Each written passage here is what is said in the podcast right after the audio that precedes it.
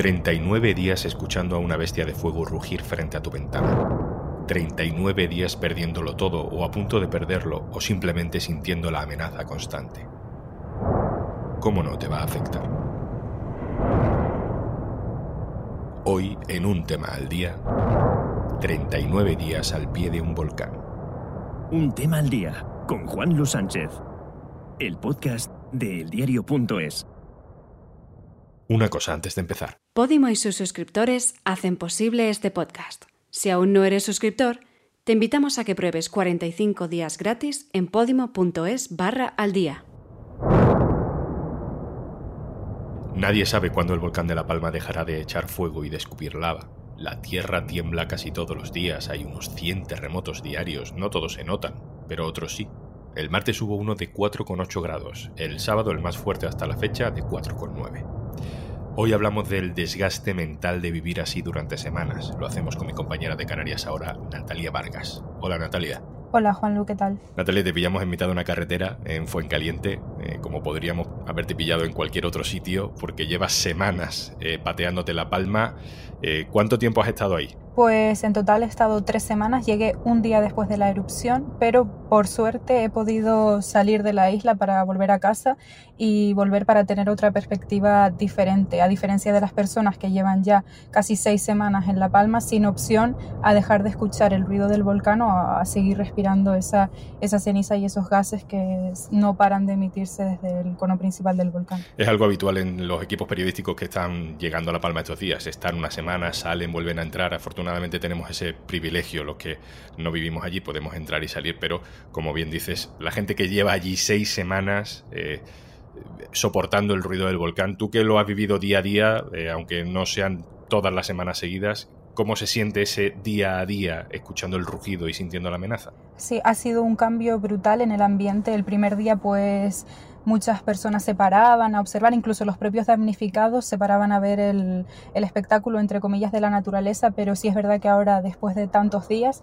eh, la gente camina cabizbaja, mm, casi, casi no se habla siquiera en los sitios acerca del volcán, la gente ni siquiera quiere mencionar esta palabra y bueno, los psicólogos lo dicen, que hay muchísimos brotes de ansiedad, depresión, personas que han dejado de hablar, se nota muchísimo el cansancio. Has hablado precisamente con, con una psicóloga, ¿no? Estefanía Martín, que está trabajando allí, atendiendo las víctimas del volcán.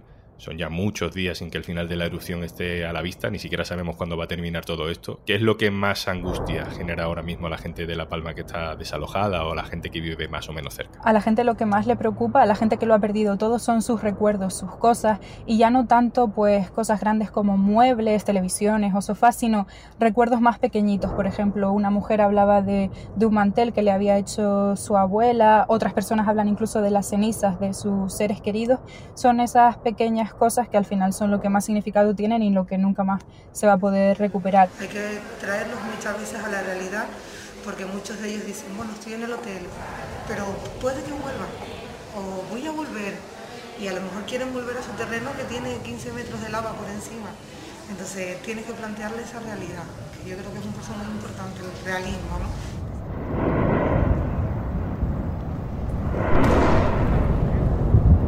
Aquellas personas que no lo han perdido todo, pero que conviven diariamente con el volcán, lo que les agota es el ruido, un ruido, un ruido que no para y que cuando parece que hay un poquito de silencio, enseguida vuelven otra vez las explosiones que, que ponen en alerta a toda la población.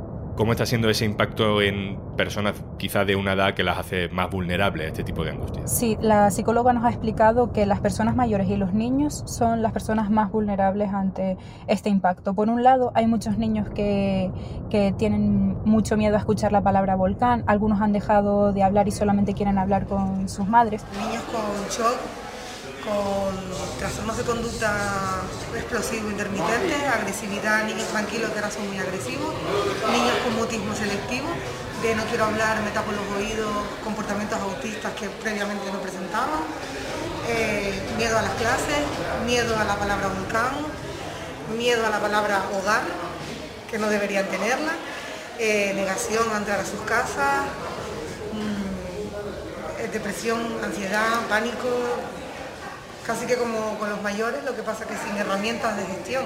Y por otra parte, las personas mayores lo que más repiten es que ellos ya no tienen tiempo para volver a empezar de nuevo, lo han perdido todo, el trabajo de toda una vida y ya no les queda más tiempo para construir una nueva casa o construir nuevos recuerdos. Natalia, los expertos incluso hablan de mayor riesgo de suicidio en esta situación de estrés. Sí, ayer la psicóloga nos comentaba que hay muchas personas, se ha notado un incremento de personas que lanzan comentarios o avisos de que ya no encuentran sentido a su vida y que han, pensado incluso en morir. En este sentido, se han puesto en contacto con su círculo más cercano, el círculo familiar, para advertir de que es posible que estas personas tengan pensamientos suicidas y para que tengan cuidado o retiren aquellos instrumentos con los que estas personas puedan hacerse daño. También un apunte que nos hizo la psicóloga es que han aumentado las denuncias por, por violencia machista y que incluso hay mujeres que han sufrido agresiones en los propios pabellones habilitados para recibir ropa o comida. ¿Existe un dispositivo especial de atención psicológica a las víctimas o a los vecinos alrededor del volcán? Sí, el Cabildo de La Palma ha creado una oficina de atención a los damnificados que está en los llanos de Aridane y ahí hay un equipo de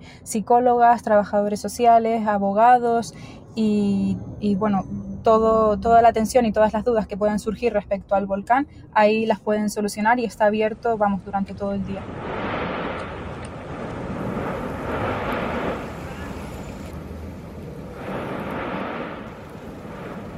Esto es lo que se escuchaba estas semanas atrás en las calles de Todoque, de la laguna, del resto de enclaves afectados.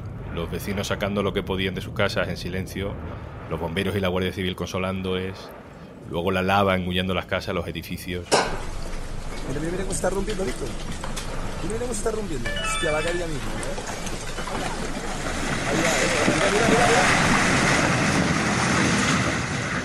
Natalia, nos hemos preguntado qué está pasando, por ejemplo, con las hipotecas de esas casas que han desaparecido debajo de la lava. Tú que has hablado con, con una abogada que está asesorando a alguno de estos vecinos, ¿qué te ha contado? Sí, ella me ha contado que la principal preocupación de la gente es eso, el seguir pagando la hipoteca de una casa que, que ya no existe y que nunca más va a volver a existir. También ella nos comentaba que hay personas que desde que erupcionó el volcán intentaron hacerse un seguro para la vivienda, pero que como hay un margen de siete días hasta que ese seguro comienza a funcionar, pues se quedaron a muy poquito de que les cubriera el desastre. También, bueno, ella nos dijo que nunca estas personas van a poder recuperar todo el valor económico de su vivienda y las cosas que hay dentro y que es muy difícil probar y aportar pruebas y, facturas de lo que del coste de todo lo que componía su, su vivienda. Natalia siempre se dice que la gente que vive en islas volcánicas de alguna manera tiene marcada el carácter, ¿no? Eh, no sé si estás viendo por qué, si tienes la sensación de estar presenciando uno de esos episodios históricos que marca el carácter de una generación. Sí, por una parte la gente pues se enfada mucho cuando les preguntan que por qué han decidido construir encima de, de una isla volcánica, pero claro, al final es nuestra tierra, es donde vivimos y donde hemos vivido siempre y si no fuera por este tipo de erupciones, Canarias no existiría. También esto ha convertido a la población de las islas en una población que se recompone ante catástrofes de esta magnitud y que están acostumbradas a apoyarse y a, estar unidas ante cosas así que nunca esperas y que tampoco sabes cuándo se van a volver a repetir. Natalia Vargas, te vamos a dejar que sigas, que arranques ese coche y que sigas por las carreteras de La Palma para contarnos todo lo que, lo que está pasando y muchas gracias y enhorabuena por el trabajo de estas semanas. Muchísimas gracias. Un abrazo.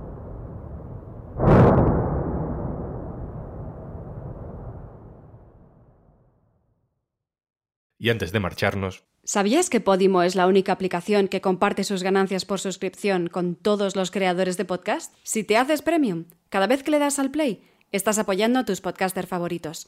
Y gracias a ese apoyo podrán seguir produciendo el contenido que te gusta. Entra en podimo.es barra al día y consigue 45 días de prueba gratuita para escuchar este y otros 3.000 podcasts y audiolibros exclusivos de Podimo. Esto es Un Tema al Día, el podcast del diario.es. Puedes suscribirte también a nuestro boletín, con la producción de Carmen Ibáñez y Zascun Pérez y hoy también de Andrea Domínguez desde La Palma. El montaje es de Pedro Godoy. Un saludo de Juan Sánchez. Mañana, otro tema.